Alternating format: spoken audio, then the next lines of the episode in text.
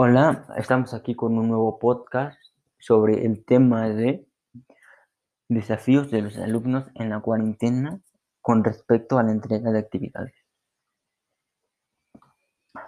Este tema para mí es un, poco extenso, pero vamos a tratar de resumir lo más que se pueda para hacer el podcast un poco corto. Comenzamos. Este tema de desafíos de los alumnos en la cuarentena con respecto a la entrega de actividades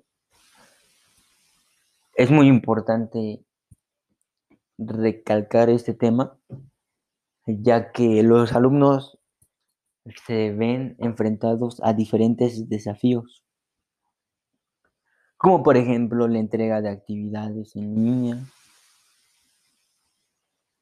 un desafío este, no tener un aparato electrónico, una laptop, un celular, una tablet para estar en clases en línea.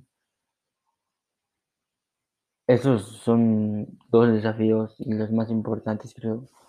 El más importante para mí es que algunas personas no tienen las posibilidades de tener un celular o una laptop.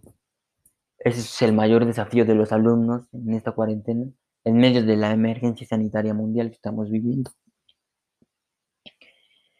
Son desafíos un poco difíciles porque no, tienen, no todos tienen las mismas posibilidades. Y creo que es importante recalcar esto, que no todos los alumnos tienen las diferentes, las mismas posibilidades.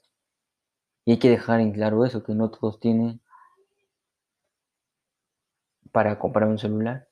Y también debemos de entenderlos Debemos, creo que los maestros deben de entender esa parte. También deben de entender esa parte. O también deben de entender que algunas veces otro desafío sería la falla o la conexión a internet, porque muchas personas no tienen conexión a internet. Y su desafío es buscar una conexión de internet segura para poder conectarse y tomar sus clases en línea a larga distancia. También creo que eso es muy importante recalcar, que es otro desafío para los alumnos. Y que creo que todos debemos de ser muy, muy abiertos a este tema y debemos de ser comprensibles sobre este tema. Porque las personas que iban a clases presenciales pues ya estaban acostumbrados a eso, a clases presenciales.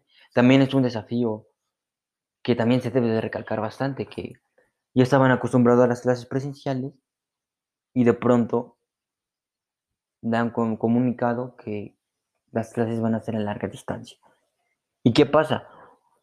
No estaban acostumbrados a tomar clases a larga distancia, no estaban acostumbrados, llevan un proceso de adaptación poco a poco, es lento, pero van a llevar ese proceso de adaptación van a llevar ese proceso de adaptación.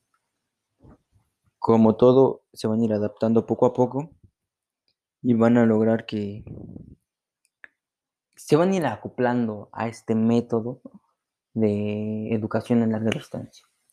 Y pues eso ha sido todo y gracias por escuchar este podcast.